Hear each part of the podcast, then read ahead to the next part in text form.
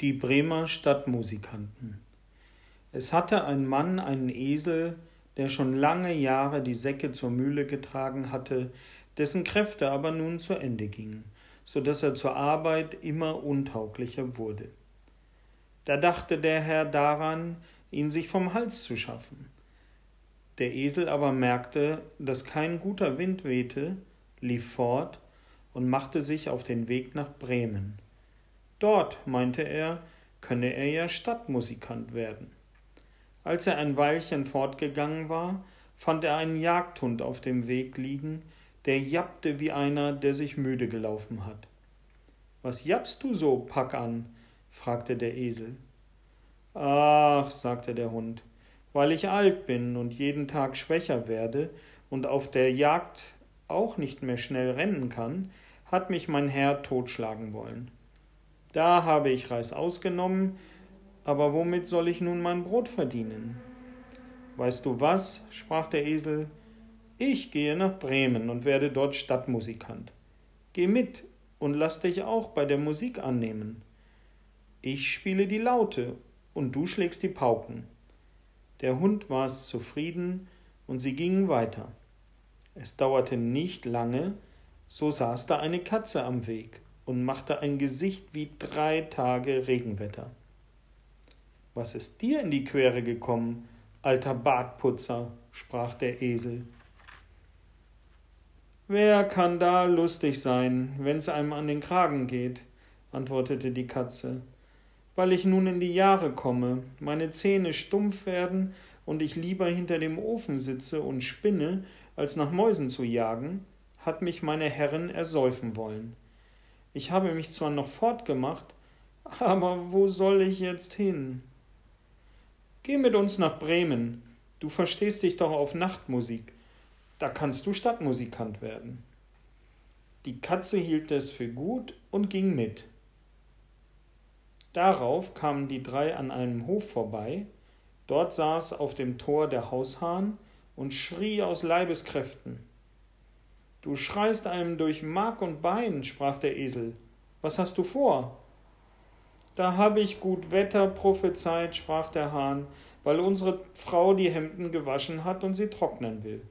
Aber weil morgen am Sonntag Gäste kommen, so hat die Hausfrau doch keinen Erbarmen und hat der Köchin gesagt, sie will mich, sie will mich morgen in der Suppe essen. Und da soll ich mir heut Abend den Kopf abschneiden lassen. Nun schrei ich aus vollem Hals, solange ich noch kann. Ei was, Rotkopf, sagte der Esel, zieh lieber mit uns fort, wir gehen nach Bremen. Etwas Besseres als den Tod findest du überall. Du hast eine gute Stimme, wir werden zusammen musizieren. Der Hahn ließ sich den Vorschlag gefallen, und sie gingen alle vier zusammen fort. Sie konnten aber die Stadt Bremen an einem Tag nicht erreichen und kamen abends an einen Wald, wo sie übernachten wollten. Der Esel und der Hund legten sich unter einen großen Baum, die Katze kletterte in die Äste, der Hahn aber flog bis an die Spitze, wo es am sichersten für ihn war. Ehe er einschlief, sah er sich nochmal nach allen vier Winden um.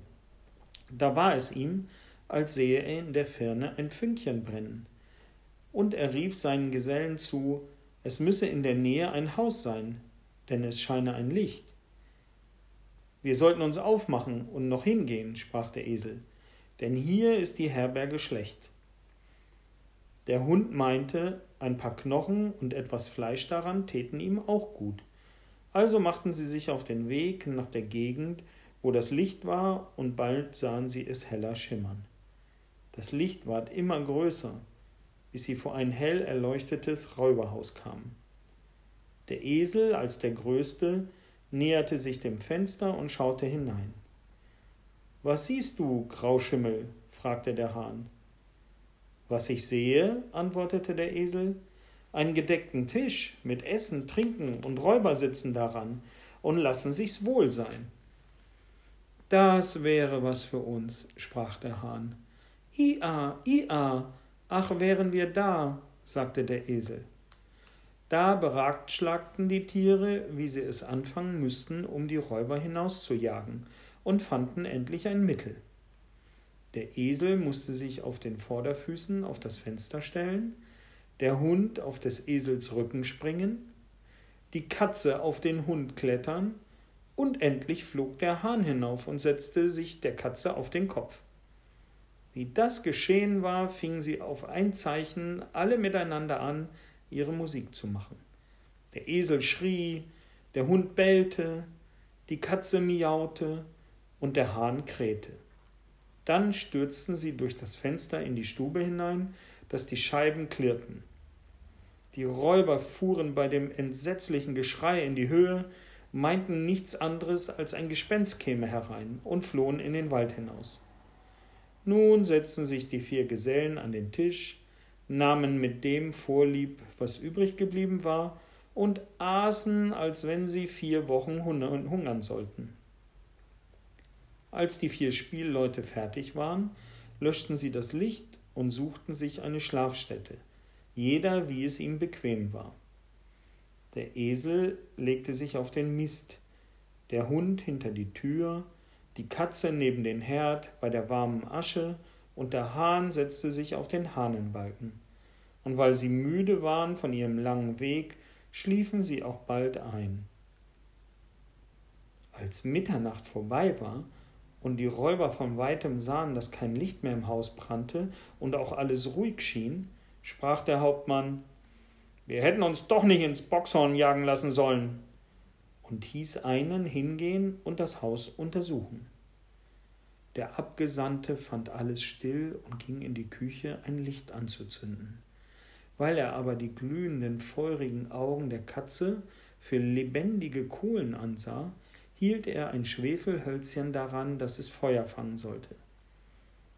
Aber die Katze sprang ihm ins Gesicht und spie und kratzte. Da erschrak er gewaltig, lief und wollte zur Hintertür hinaus. Aber der Hund, der da lag, sprang auf und biss ihm ins Bein, und als der Räuber über den Hof an dem Misthaufen vorbeirannte, gab ihm der Esel noch einen tüchtigen Schlag mit dem Hinterfuß. Der Hahn aber, der vom Lärmen aus dem Schlaf geweckt und munter geworden war, rief vom Balken herab Kikeriki. Da lief der Räuber, was er konnte, zu seinem Hauptmann zurück und sagte In dem Haus sitzt eine greuliche Hexe, die hat mich angehaucht und mir mit ihren langen Fingern das Gesicht zerkratzt. Und vor der Tür steht ein Mann mit einem Messer, der hat mich ins Bein gestochen. Und auf dem Hof liegt ein schwarzes Ungetüm, das hat mit der Holzkeule auf mich losgeschlagen. Und oben auf dem Dach sitzt der Richter und der rief Bringt mir den Dieb. Da habe ich gemacht, dass ich fortkam. Von nun an getrauten sich die Räuber nicht weiter in das Haus. Den vier Bremer Stadtmusikanten gefiel's aber wohl darin, dass sie nicht wieder heraus wollten. Und der das zuletzt erzählt hat, dem ist der Mund noch warm.